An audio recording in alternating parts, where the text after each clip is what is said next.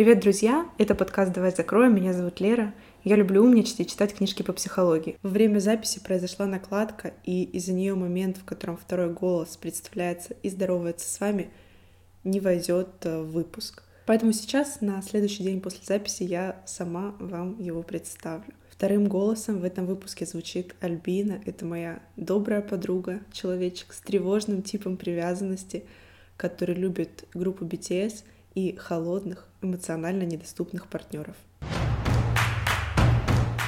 Я на самом деле сейчас чувствую такое волнение, и у меня прямо немножко даже сдавливает грудь, потому что тема сегодня сложная, тема болючая, и мне, с одной стороны, не очень хочется в это все возвращаться и перерабатывать, но с другой стороны, я понимаю, что эта тема важная, и очень-очень многим она откликнется.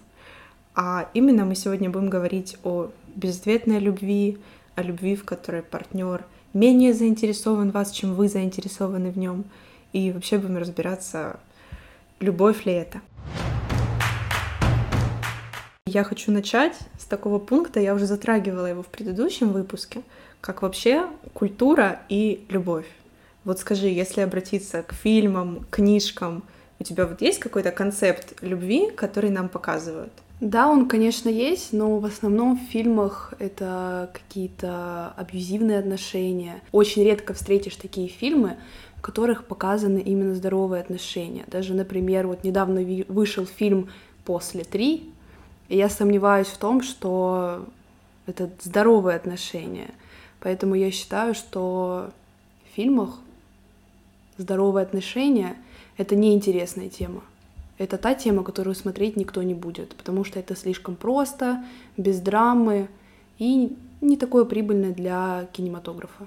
Ну, я, в принципе, с тобой согласна на самом деле. Я всегда в таком случае привожу в пример рассказ Гоголя, который называется «Старосветские помещики». Это самое отвратительное произведение, которое я читала вообще на всем своем опыте, именно потому, что там просто здоровое отношение двух стариков. Они типа читают газеты, что-то там делают на огороде, они абсолютно счастливы, в городе всегда светит солнце, но тебе не интересно это читать, потому что в этом нету драмы. И с этой точки зрения объяснимо, почему, допустим, кинопроизводители показывают нам именно такие истории. Но есть же 14-15-летние девочки, которые потом ждут такого же э, Хардина из «После три», Ноя из «Дневника памяти».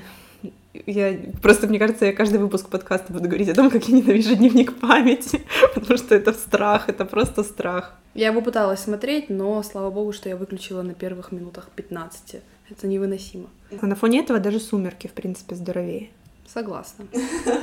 Меня очень всегда цепляет то, как вообще в нашей культуре, даже в речи уже приросли такие речевые обороты, которые показывают, что надо пострадать в любви, типа там стерпится, слюбится.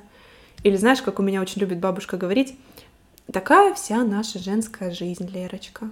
Ой, или это стандартная фраза о том, что женщина — это хранительница очага, и она должна ради своего мужчины просто разбиться. Это ужасно, потому что все должно быть на равных. Вот как есть фраза о том, что есть 20 шагов у каждого, каждый должен сделать навстречу 10. Вот это, в принципе, более-менее уже здоровая тема. Я в контексте данного обсуждения очень бы хотела и к мужчинам обратиться, потому что мужчинам навязывают не меньше, чем женщинам. Но просто если женщине навязывают историю с тем, что она должна все время что-то терпеть, мужчине навязывают, что он все время должен что-то достигать. Вот это вот типа раз влюбился, добейся.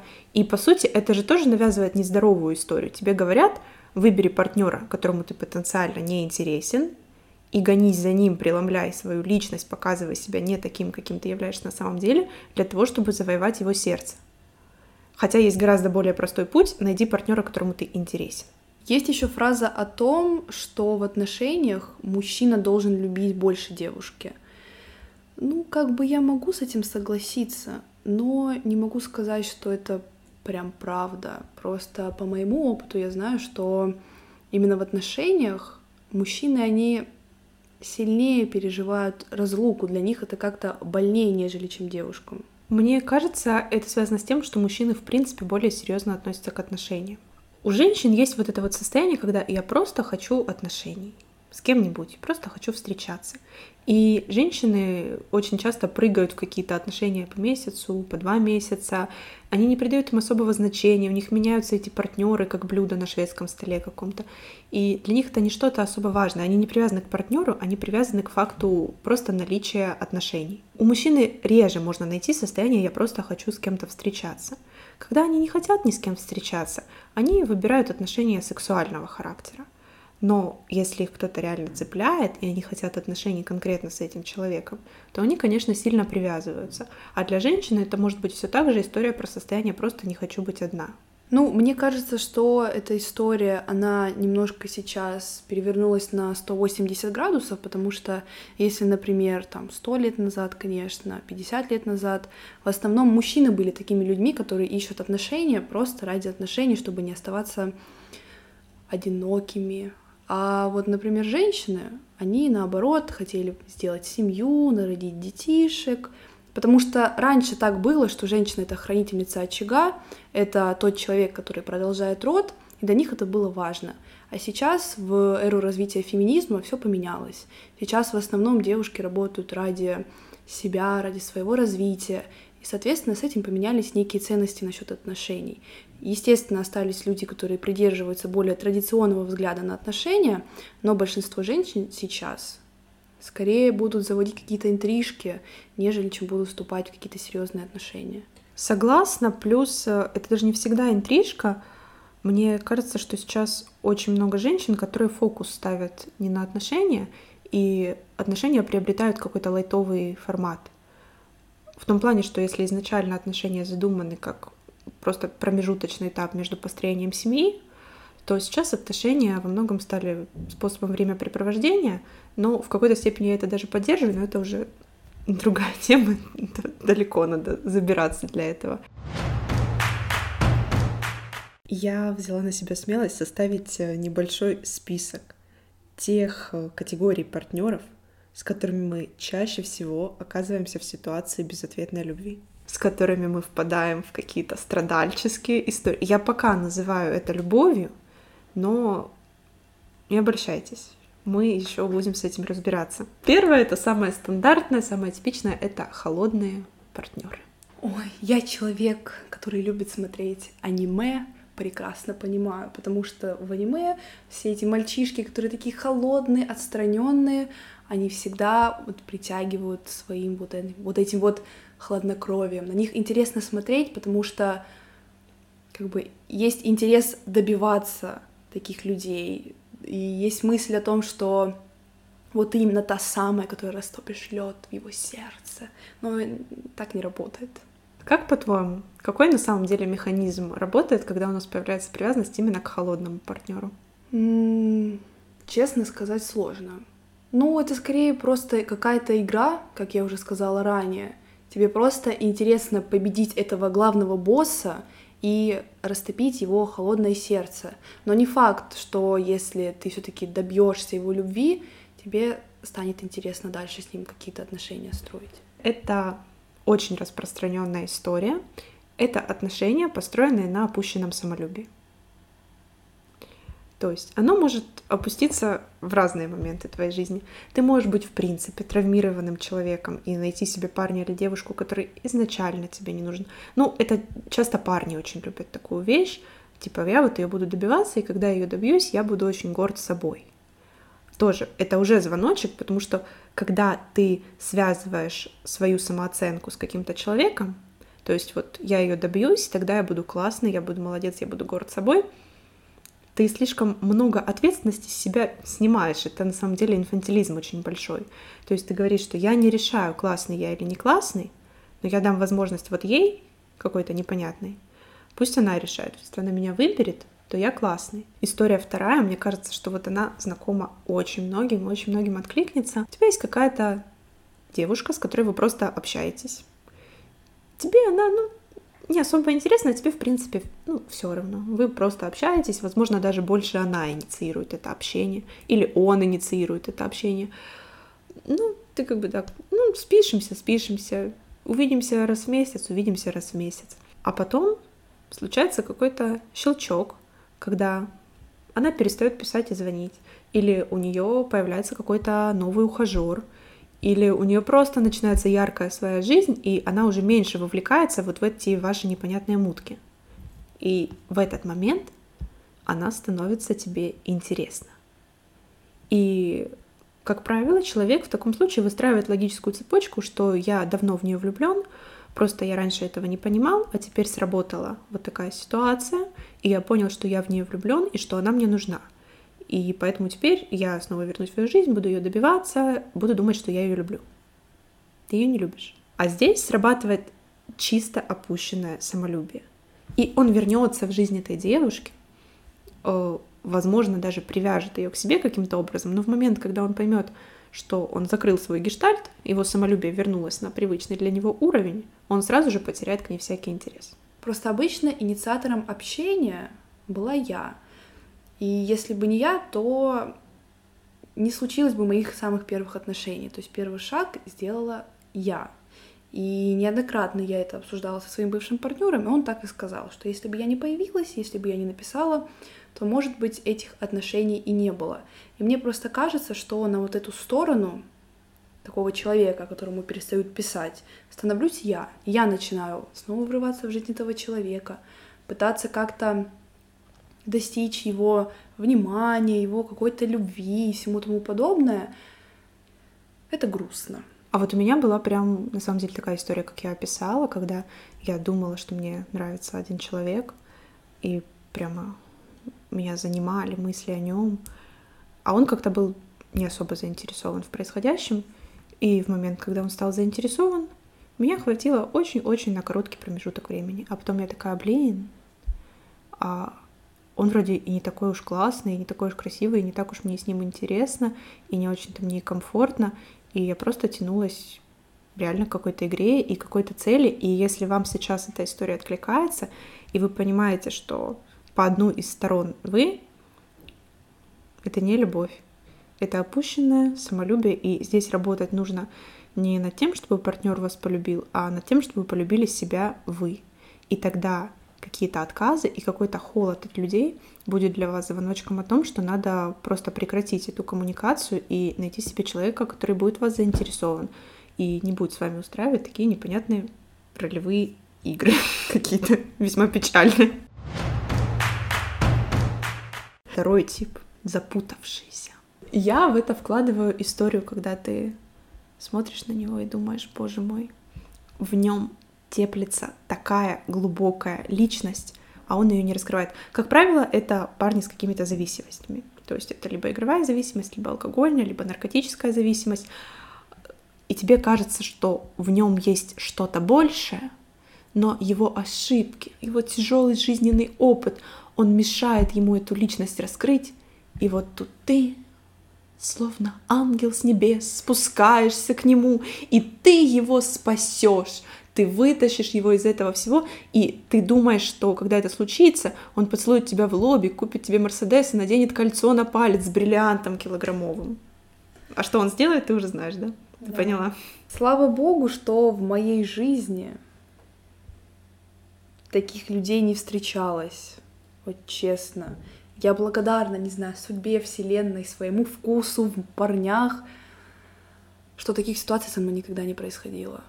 Вот честно. Потому что парень, который там, не знаю, часами сидит в компьютере и набивает себе рейтинг в доте, это сразу бракованный вариант, которого брать лучше не надо. Я думаю, что я бы такие варианты отсекала сразу.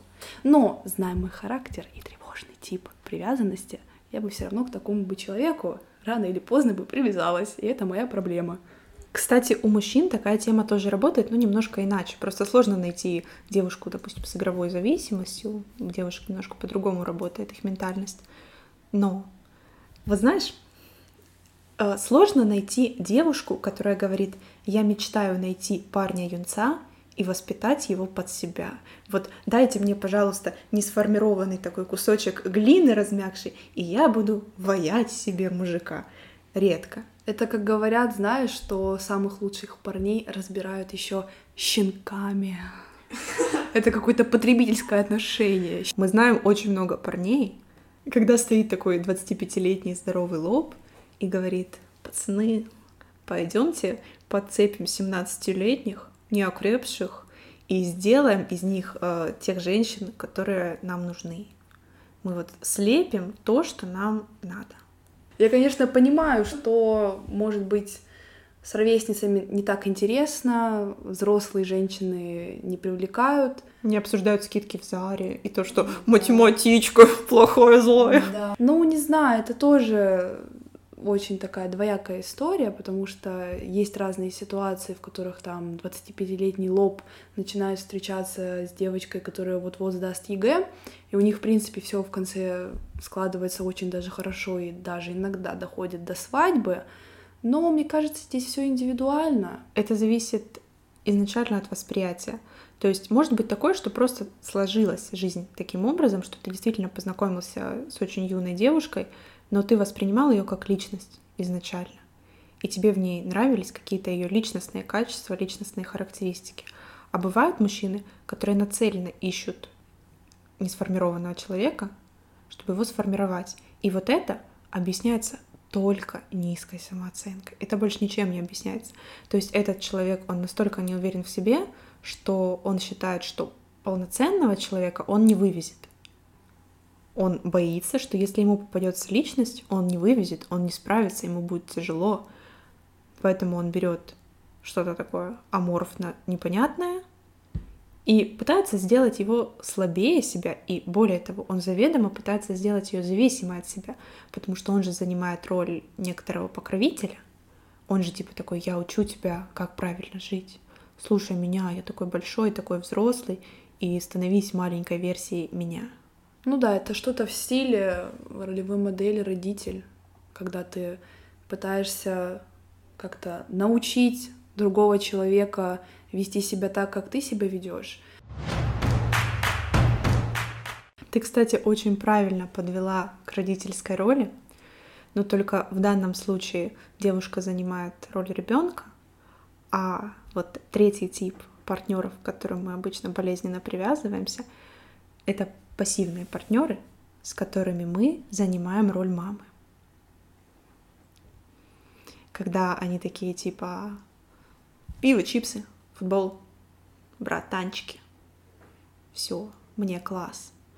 А она такая, нет, мы должны развиваться, а давай мы создадим совместные традиции, каждое воскресенье будем на каток ходить. А он на нее смотрит так, типа, ты что, дура?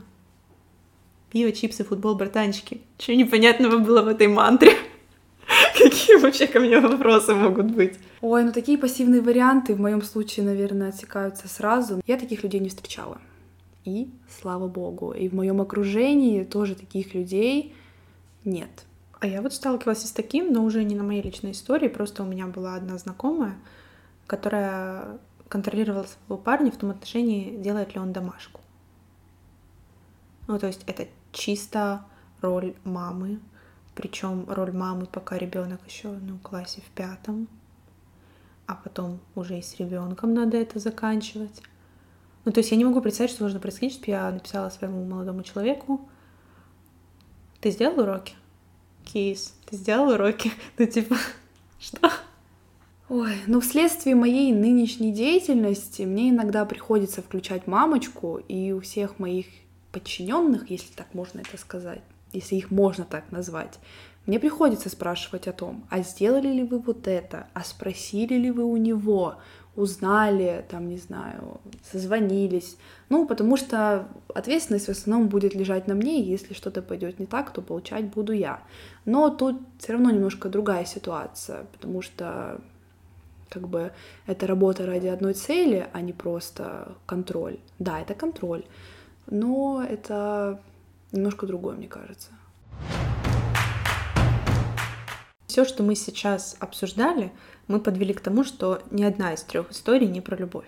Мы в каждой нашли какую-то травму, вот именно травму я хочу сказать. Это все перенос ваших детских травм, попытка закрыть какие-то незакрытые потребности, типа внимания или заботы.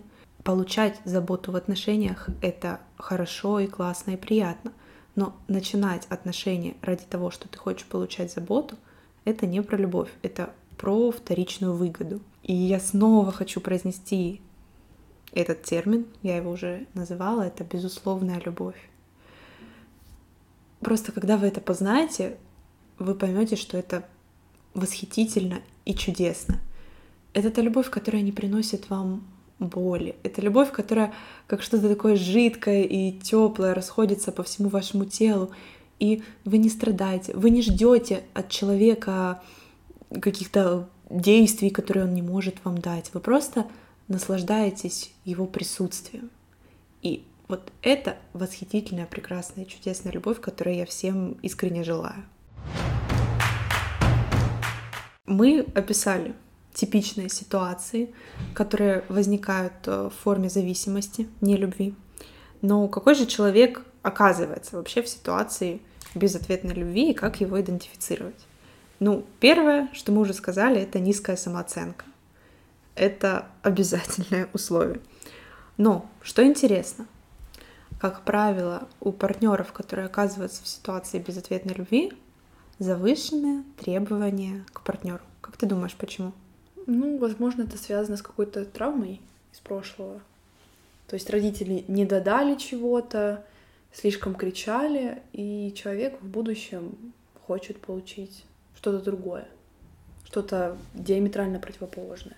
В какой-то степени ты правильно говоришь. Кроме того, такой человек, он всегда будет искать компенсацию. То есть человек с низкой самооценкой, он всегда ощущает себя каким-то неполным. В нем есть какие-то пустоты. И он ищет партнера с целью эти пустоты в себе заполнить. И, соответственно, раз он себя классным не ощущает, чтобы свою планочку поднять, он будет искать себе партнера, который супер класс.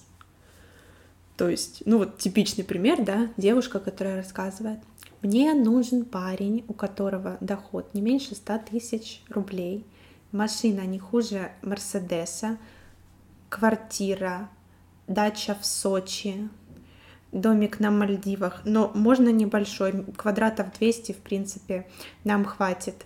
Какая-то вставочка там про рост, пресс, тембр голоса и все остальное. Э, вы знаешь, таких слушаешь, хочется сказать, Кисунь, пойди в типографию, распечатай себе картонного мужчину, чтобы он всегда был с голливудской улыбкой и радовал себя своей безупречностью. Ну, мне кажется, такие требования в основном возникают у тех девушек, у которых были проблемы в семье с финансами. Мысли о том, что я хочу себе дачу на Мальдивах, минимум 200 квадратов, в основном говорят те девушки, у которых даже намека на что-то такое не было. Просто как действительно компенсация за ее бедное детство. Это проблема, эту проблему нужно как бы решать и немножечко понижать свои стандарты. То есть, ну, хотя бы начинать с чего-то малого — а потом уже, как только ты там вкусишь какие-то прелести жизни, тогда еще ладно. У мужчин-то требования, ну, бывают, точнее, такие мужчины, у которых требования не хуже которые говорят, что у нее должна быть самая круглая попа на свете. Она должна проводить 8 часов в день в спортзале, но при этом бесподобно готовить, быть бесподобной в постели, уметь поддержать любую тему для разговора, но при этом, если я хочу подпить пиво под футбол, она должна быть в состоянии это пиво под футбол со мной разделить, но при этом только правильно питаться, и вот это та-та-та-та-та-та-та. В итоге эти люди оказываются в ситуации, что они вообще без отношений, потому что, ребят, вы в таком случае хотите встречаться не с человеком, это какой-то даже не книжный образ, я вообще не знаю, как вы этот образ себе в голове построили. Вы изначально построили схему, которая будет давать вам возможность только для страданий. А как мы знаем, эта история свойственна исключительно невротикам. Вы придумали несуществующего человека. Более того, даже те, кто к нему приближен, на самом деле, если вы встретите такого человека, вряд ли он вам понравится. Вот правда. Потому что, как правило, супер богатые мужчины с кучей кубиков на прессе, супер успешные, ну, это не про семейное счастье. Ну, бывают исключения, но чаще всего нет. И самое главное, что часто эти требования навязанные. То есть мы часто, допустим, ищем какую-то суперспортивную девушку, чтобы нам друзья сказали, блин, у нее такая фигура классная. Хотя у этих друзей сидят обычные девочки с обычными попами, стандартными и всех все устраивает, все классно. Но нам же хочется подойти и сказать, смотри. Когда ты ждешь чего-то одобрения, неважно в какой сфере это происходит, то ты это делаешь не для себя, а для других людей. И это не любовь, это просто ради одобрения, чтобы мама от тебя наконец-то отстала и перестала тебе говорить о том, сына, а когда у тебя уже будут дети? Я уже так хочу внуков воспитывать. Ну, ты живешь один раз и живешь для себя. Живи для себя, но не забывай близких. Конечно. В таком случае ты теряешь контакт с собой. На самом деле, в нашем бессознательном уже есть плюс-минус обрисованный образ человека, который нам нужен. И если обратиться именно к себе, к своим желаниям и спросить себя, что делает меня счастливым, какой человек сможет разделить со мной мое счастье, вы поймете. То есть, когда я начала заниматься психологией и задалась этим вопросом, у меня выстроилась абсолютно четкая картинка. У меня есть очень четкий внешний типаж того, как должен выглядеть человек, но при этом он вполне реализуемый, там нету каких-то сверхъестественных критериев. Я понимаю, что для меня супер важно чтобы у нас совпадал музыкальный вкус, потому что музыка — это огромная часть моей жизни. И, по сути, да, если бы я гналась за одобрением, мне бы сказали, блин, Лер, ну это как-то странно, потому что на музыке счастливые отношения не построишь. Согласна абсолютно, но для меня это важно. Но при этом, допустим, для меня абсолютно не важны доходы человека. Вот мне вообще не интересно. Мне важно, чтобы у человека были цели какие-то в жизни. Но если на данный момент его цели еще не приносят ему денег, меня это вообще никак не интересует. Типа, ну, окей, хорошо, мы справимся с этим вместе. Я не знаю, вот у тебя есть какое-то понимание того, какой мужчина тебе нужен? Я не знаю, у меня никогда не было какого-то определенного типажа. Я вообще на самом деле хочу сказать, что до встречи со своим бывшим молодым человеком я терпеть не могла людей с карими глазами. Потом я понимаю, что мне понравился парень, а у него карие глаза. Но я же не буду отказываться от него только потому, что у него карие глаза. Меня в первую очередь интересует внутренний мир человека. Да, мы встречаем по одежке, провожаем по уму. Естественно, я бы хотела видеть рядом с собой симпатичного человека, ну, по моим меркам, по моим стандартам. И плюс мне говорили о том, что я, в принципе, не самая некрасивая девушка, в этом мире. Ты прекрасна, солнышко. Ну что ж ты меня смущаешь, спасибо. Вот, и не знаю, главное, чтобы человек нравился мне внешне, чтобы как бы внутренне у него все было стабильно, чтобы этот человек был психически здоров, но ни один человек в этом мире не является на 100% психически здоров. У каждого есть свои отклонения, и это, в принципе, нормально, потому что я сама немножко такая интересная личность. Вот, на эту тему можно рассуждать очень и очень долго. На самом деле, главное, чтобы рядом с этим человеком было спокойно и комфортно. Мой дедушка сказал однажды очень умную фразу о том, что ревность — это признак незрелости. Если ты человека ревнуешь, значит, у тебя проблемы с самооценкой, и значит, ты еще не до конца вырос. Я могу с этим согласиться, потому что если ты в себе уверен, то ты знаешь, что человек от тебя не уйдет. А даже если он от тебя уйдет, то ты просто там два дня поплачешь в подушку, выпьешь там литры красного вина и тебя отпустят. Я могу абсолютно согласиться с твоим дедушкой, потому что ревность — это не только про неуверенность в себе, а еще и про то, насколько человек не уважает себя, потому что он в первую очередь не уважает свой выбор. Он выбрал человека как партнера себе, но при этом он даже не способен ему просто довериться. И это о многом на самом деле говорит. Продолжение того, кто же оказывается в ситуации безответной любви. Как мы уже поняли, это люди с невротичным расстройством, которые всегда создают себе сами место, в котором можно пострадать, и ситуацию, в которой можно пострадать. Поэтому на самом деле у них есть скрытая выгода в том, чтобы не находить себе стабильного, эмоционально открытого, доступного партнера. Потому что с таким партнером где страдать? Где драма? А нет драмы, А как? А это я радоваться буду? А как же я из позиции жертвы выйду? А как же меня жалеть все перестанут? А как же грустная музыка, истории грустные, печальные? Нет, нет, верните мне вот того, который любил пиво назад! Срочно! Примерно так это выглядит.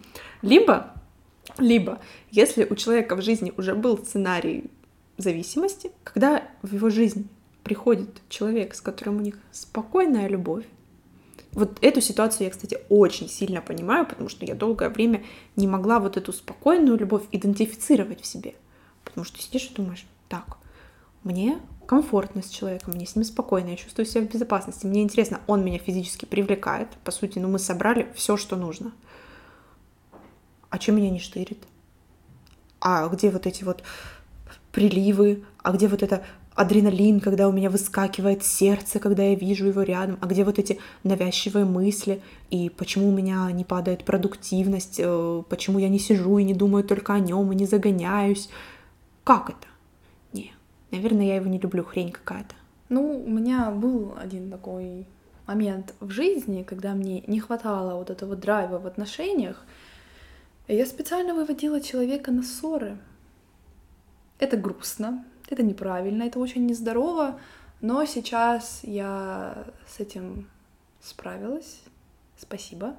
Потому что я смогла все-таки избавиться от этой некой привычки. И да, я могу с тобой согласиться, то, что когда ты чувствуешь себя вполне спокойно рядом с человеком, с которым ты находишься в отношениях, это значит, что твой организм, твое биологическое начало не видит в этом человеке какой-то угрозы. Много людей говорило о том, что если вдруг ты при виде какого-то человека испытываешь там, не знаю, кучу бабочек в животе, это значит, что твой организм сигнализирует тебе о том, что этот человек непригоден для тебя в плане продолжения рода. Это у меня тоже была такая ситуация, что я сначала начинала общаться с человеком, общение было вполне себе классное, приятное, и я чувствовала себя ну, максимально спокойно как будто бы вот я нашла ту самую родственную душу, с которой бы я, ну, о замужестве и детях говорить, конечно, рано, потому что там незначительный срок общения прошел. Но мне было просто спокойно. Ну, было настолько все умеренно, настолько все, я не знаю, прям как, как будто бы я сижу на каком-то мягком облачке, попиваю там пиноколаду, и мне вообще так классно, суперски. И когда мы с ним перестали общаться, и когда вдруг я видела, что мне прилетает от него сообщение, у меня сразу миллион эмоций внутри. И тут как бы не поймешь.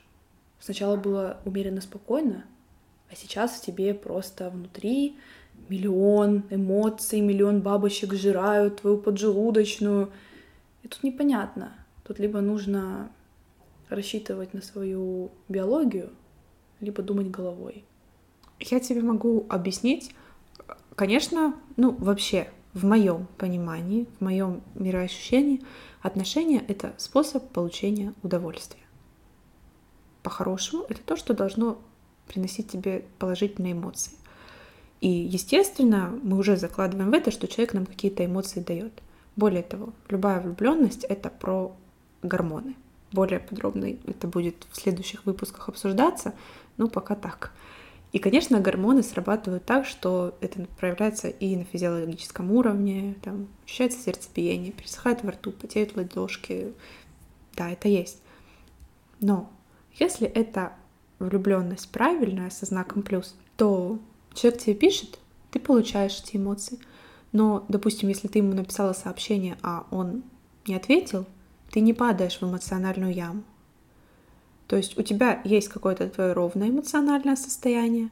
Когда он тебе пишет, да, оно повышается, подскакивает, тебе радостно, тебе радостно и приятно с ним видеться.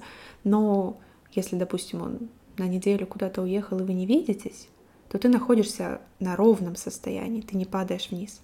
А если это работает так, что он написал, и я на вершине, а потом он отвечает мне больше часа, и я уже плачу, рыдаю, вот это уже называется эмоциональная зависимость, а не любовь.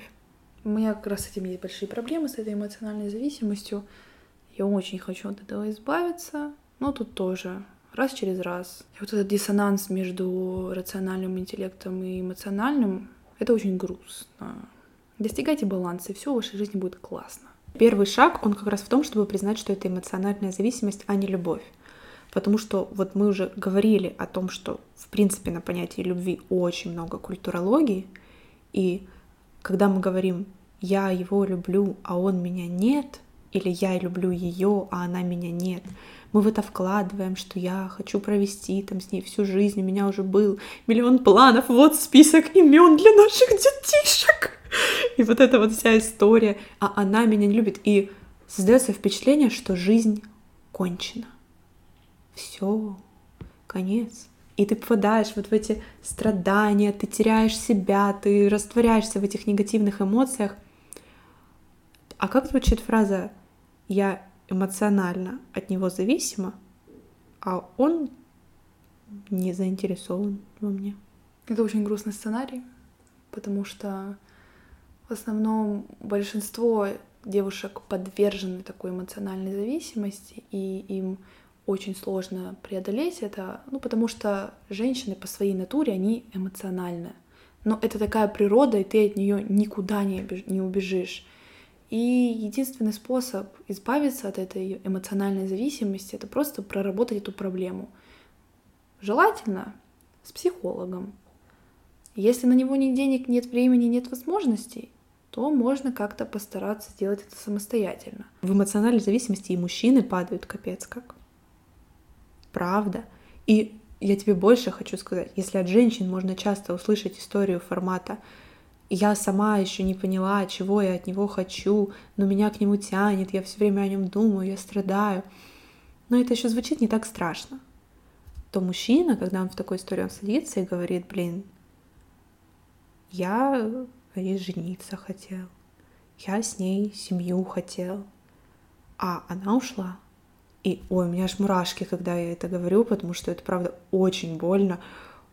Очень хочется таким людям помочь, залезть к ним в голову и просто генеральную уборку там сделать, честно. И объяснить им, что это все была не любовь, это был болезненный опыт, который укрепит их и приведет их к настоящей любви, где их будут ценить, где их будут любить. Мужчины так мало любви получают принципе, девушка получает больше любви, как минимум потому, что у девушек с подругами всегда такие, ну, слащавые какие-то отношения. Мы такие, какая ты красотка, ой, а ты какая красотка, мы очень много даем. А парни, они вообще без любви часто живут. И очень много есть парней, которые даже как-то тушуются, когда ты им делаешь комплимент или даешь какой-то положительный фидбэк на их действия. Они не знают, как на это реагировать, потому что они, в принципе, к этому не привыкли в своей жизни. Как у человека, у меня есть такая модель поведения, то, что я никогда не буду скупа на комплименты. Мне один раз сказали, что им показалось, что я делаю это неискренне, но я всегда говорю какие-то классные слова, типа, ну ты прелесть, солнце, котик, ты там классный, ты такой, секой. Я это делаю, потому что мне нравится говорить такие вещи людям. Неважно, кто ты, парень или девушка каждому человеку будет приятно услышать такие слова в свой адрес. И как бы чем больше любви я отдаю, тем больше я в ответ ее получаю. Просто многие парни еще приучены блокировать вообще все свои эмоции, с детства причем приучены. И поэтому ты даже не можешь понять, э, доставляет ли ему удовольствие сказанное тобой. Но в плане комплиментов для меня это уже просто привычка. Это типа daily рутин я все время говорю людям комплименты, и это полезно и для вас в том числе, потому что таким образом вы просто настраиваете свое мышление на то, что в каждом человеке, с которым вы контактируете, вы ищете что-то хорошее, что-то, за что его можно похвалить. И ваш мир, по сути, от этого уже становится ярче и красочнее. Многие любовную зависимость э, выделяют в какую-то отдельную. На самом деле, точки зрения психологии любая зависимость, она одинакова по своей сути, по своему строению и по тому, как она возникает. Что игровая, что алкогольная, что никотиновая, что наркотическая, что любовная зависимость. Это все возвращение в историю неполноценности, в историю низкой самооценки, в историю того, что вы настолько не любите и не знаете себя, что вы просто боитесь как будто остаться наедине с собой, и вы пытаетесь чем-то себя все время заполнить, потому что вы себе очень сильно не нравитесь. И чаще всего вы себе не нравитесь, потому что вы не представляете, кто вы такой. И вот знаете, если вы жили когда-то в общежитии, вы, наверное, понимаете вот эту ситуацию, когда к вам подселяют какого-то незнакомца, и вы испытываете дискомфорт, скованность и какие-то не самые приятные эмоции по этому поводу. В случае, когда вы расстаетесь с партнером, вы по-любому какой-то промежуток времени проводите одни, и по сути, если это были не любовные отношения, а просто зависимые, вы остаетесь как раз с незнакомцем. Но только вы не можете выйти в магазин и отдохнуть от него. Вы с ним постоянно. И вы в ужасе от одной идеи об этом. Но есть плюс. Вы остаетесь одни, и вы начинаете знакомиться с собой. И это прекрасно, потому что это реально очень крутая возможность выйти на новый уровень. И если вы сейчас находитесь в такой ситуации, отпустите ее и поставьте фокус на себя. Узнайте себя, изучите себя, сядьте дома и напишите, какой партнер вам нужен. Напишите, какой вы человек. Познакомьтесь с собой, и тогда вам реально станет гораздо легче и проще жить. Ну, для меня слово зависимость, в принципе, оно по большей части имеет какой-то негативный окрас, потому что я уже говорила о том, что мы в этой жизни у себя одни, и по большей части мы должны смещать фокус только на себя, но при этом мы не должны не забывать о людях вокруг себя. То есть это не должно быть из крайности в крайность.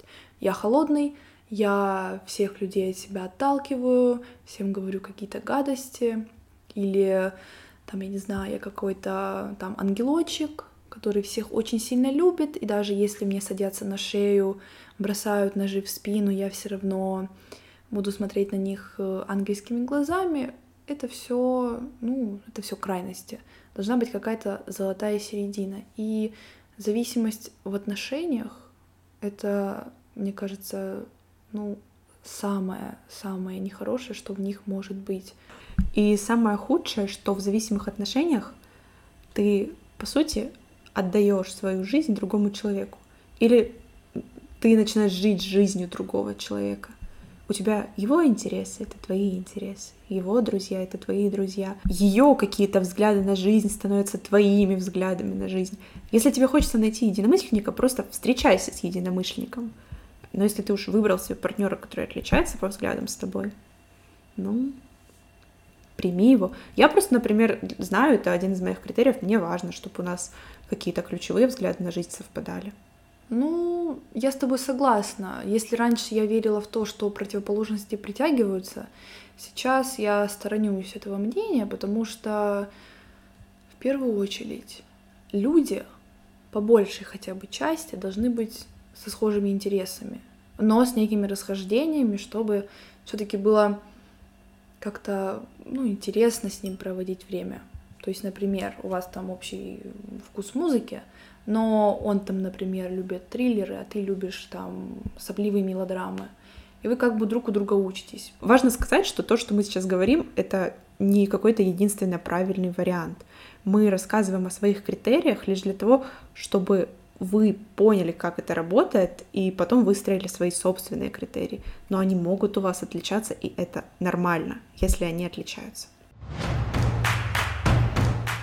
Я думаю, что мы можем заканчивать, и я хочу закончить позитивной все-таки нотой, потому что сегодня мы много говорили о грустном, и вернуться к теме безусловной любви и того, что когда вы встретите этого человека, вы просто будете ощущать комфорт, удовольствие, спокойствие, и вы сами заметите, как эта любовь преображает вас. Как правило, когда вам встречается такой человек, у вас происходит какой-то скачок в развитии у вас вырабатывается много дофамина, но не с адреналиновой примесью, когда вас просто таращит и какие-то странные вещи, вы все время в какой-то дрожи, как оголенный нерв ходите.